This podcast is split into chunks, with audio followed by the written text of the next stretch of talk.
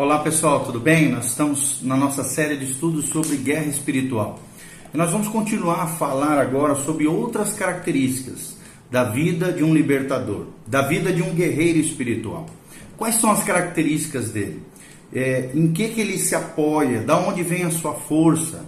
Que tipo de vida, de estilo de vida o libertador, o guerreiro espiritual, aquele que é capaz de ajudar pessoas, aconselhar pessoas, expulsar demônios, curar enfermos, ser usado poderosamente por Deus, precisa ter na sua vida. E nós estamos baseados em Efésios capítulo 6, de 10 até o 13. Presta atenção no que diz a palavra de Deus. Quanto mais sede fortalecidos no Senhor e na força do seu poder revestivos de toda a armadura de Deus, para poderes ficar firmes contra as ciladas do diabo. Porque a nossa luta não é contra carne ou sangue, e sim contra os principados, potestades, contra os dominadores deste mundo tenebroso, contra as forças espirituais do mal nas regiões celestiais. Portanto, tomai toda a armadura de Deus, para que possais resistir no dia mal, e depois de teres vencido tudo, permanecer inabaláveis. Então é sobre isso que nós vamos falar. Como é que eu e você, nós, podemos nos tornar esse guerreiro espiritual, esse libertador que realmente é inabalável, que realmente tem o poder, a força de Deus, se reveste do Senhor, anda no seu poder e vence tudo, vence todas as coisas. O diabo não tem do que falar dele. A primeira característica da vida desse guerreiro, desse libertador, é ter uma vida de entrega e compromisso total com Jesus. Ter uma vida de entrega e compromisso total com Jesus. Não pode ser uma pessoa que resista à ação do Espírito Santo, que entrega metade da sua vida, que tem o coração dividido diante de Deus com, com os desejos, os anseios mundanos.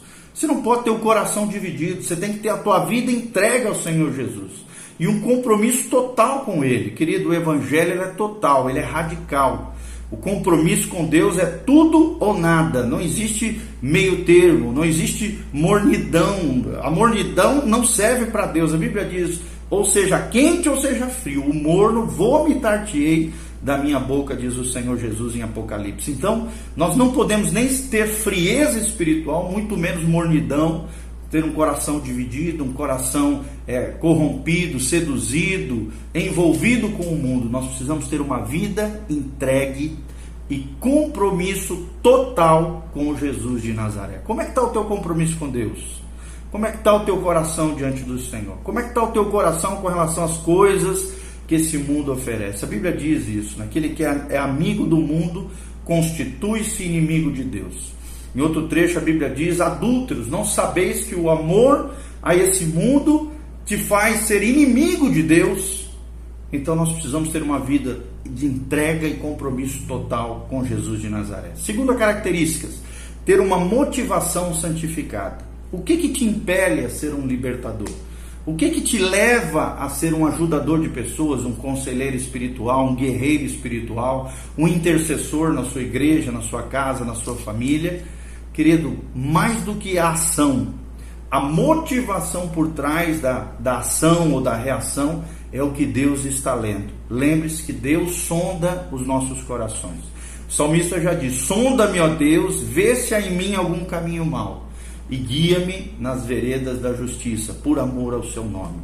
Ou seja, o verdadeiro libertador, o verdadeiro guerreiro espiritual, ele tem uma motivação santificada um coração santificado, um espírito santificado diante de Deus. As suas intenções são purificadas, são santificadas diante do Senhor o tempo todo e diante de todos.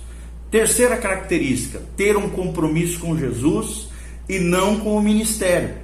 Tem muita gente que tem um compromisso maior com o seu ministério, ou com o ministério de outra pessoa, ou com determinada igreja, do que um compromisso com Jesus. Querido, mais importa agradar a Deus do que aos homens. Então lembre-se disso, o seu compromisso maior, seu compromisso primário tem que ser com Jesus de Nazaré. É claro que nós temos que ser leais às nossas lideranças, não estou fazendo apologia à rebeldia ou qualquer tipo de incitação sua com relação às demais pessoas, mas lembre-se, quando você estiver entre escolher o ministério ou que você está subjugado, ou o seu próprio ministério o compromisso com Jesus, o compromisso com Jesus deve falar mais alto. Quarta característica do guerreiro espiritual é alguém que foge da aparência do mal. Ele não brinca com o pecado, ele vigia as áreas de, de vulnerabilidade. As áreas de fragilidade estão vigilantes, vigiadas, estão subjugadas ao, ao governo do Espírito Santo. Sua carne está na cruz, os seus anseios pecaminosos estão crucificados com Cristo. A sua vida está mortificada com Jesus de Nazaré. E ele foge das paixões da mocidade, ele foge da impurência, da impureza da lascívia, ele foge da aparência do mal. Presta atenção, não é nem do mal, é da aparência do mal. Se algo parece ser mal, ele já cai fora, ele sai fora, ele não tem conivência, não tem meio termo. Ele é radical com relação ao pecado e foge da aparência do mal. Quinta característica, é capaz de ministrar dons espirituais. Ele é tão cheio do Espírito Santo, ele é tão cheio da graça de Deus, ele reconhece a sua própria vocação, o seu próprio chamado de Deus, que além de ter dons espirituais, ele é usado por Deus, por ser cheio do Espírito Santo, para ministrar na vida de outras pessoas e ao mesmo tempo ministrar dons espirituais na vida de outras pessoas. Outra característica muito importante do guerreiro espiritual é que ele é capaz de conduzir uma pessoa a Jesus. Como é que você quer libertar alguém se você não tem condição de ganhar essa pessoa que está ali toda embaraçada com pecados, com problemas, às vezes ali ataviada, né, subjugada por demônios? Como é que você quer dar uma de guerreiro espiritual, de um libertador, de um conselheiro de Deus, se você não tem capacidade de conduzir uma pessoa a Jesus?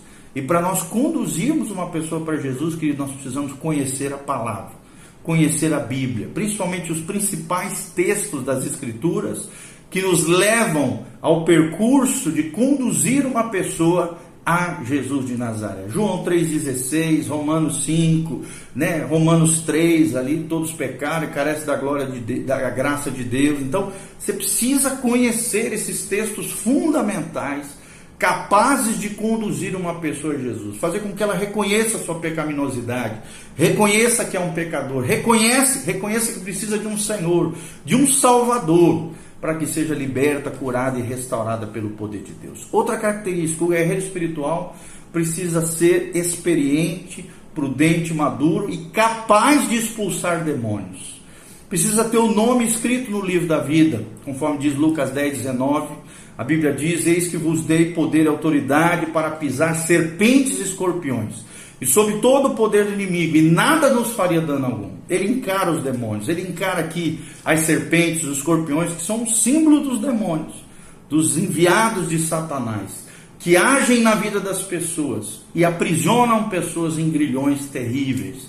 Esse tem autoridade. Versículo 20 diz: Mas alegrai-vos antes, não porque os demônios se vos submetem, Antes sim, porque os vossos nomes estão escritos no livro da vida. O que nós podemos deduzir desse texto da palavra de Deus? Que só tem capacidade de expulsar demônios aqueles que têm um compromisso com Jesus, aqueles que têm o um nome escrito no livro da vida.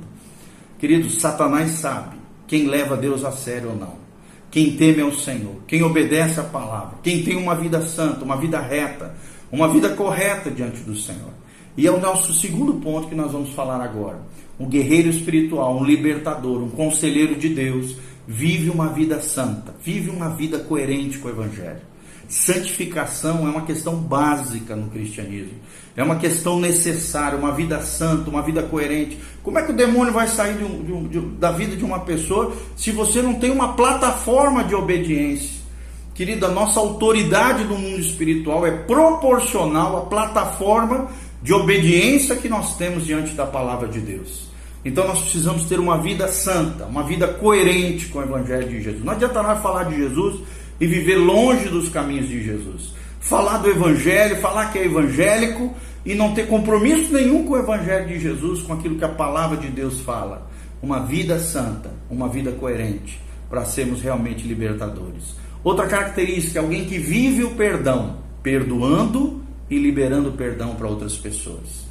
Será que você vive o perdão na sua vida? Será que a prática do perdão faz parte da tua vida, da tua história, você vive amargurado, odiando as pessoas, é vingativo, é ferido na alma, tem um coração todo arrebentado e quer se meter a dar uma de guerreiro espiritual, de libertador, de conselheiro, irmão, para ser efetivo no mundo espiritual, para ter autoridade diante de demônios, você precisa viver o perdão, você precisa perdoar e liberar, você precisa viver perdoando e liberando perdão para outras pessoas. Outra característica, a penúltima, é viver na prática da justiça. Fazer aquilo que é justo, fazer aquilo que é honesto, aquilo que é correto, aquilo que é ético, aquilo que é moral, aquilo que agrada ao Senhor Jesus, aquilo que está de acordo com a justiça do reino de Deus. Os princípios e os valores do reino de Deus estão na sua vida, no seu coração. E isso nos leva ao último ponto.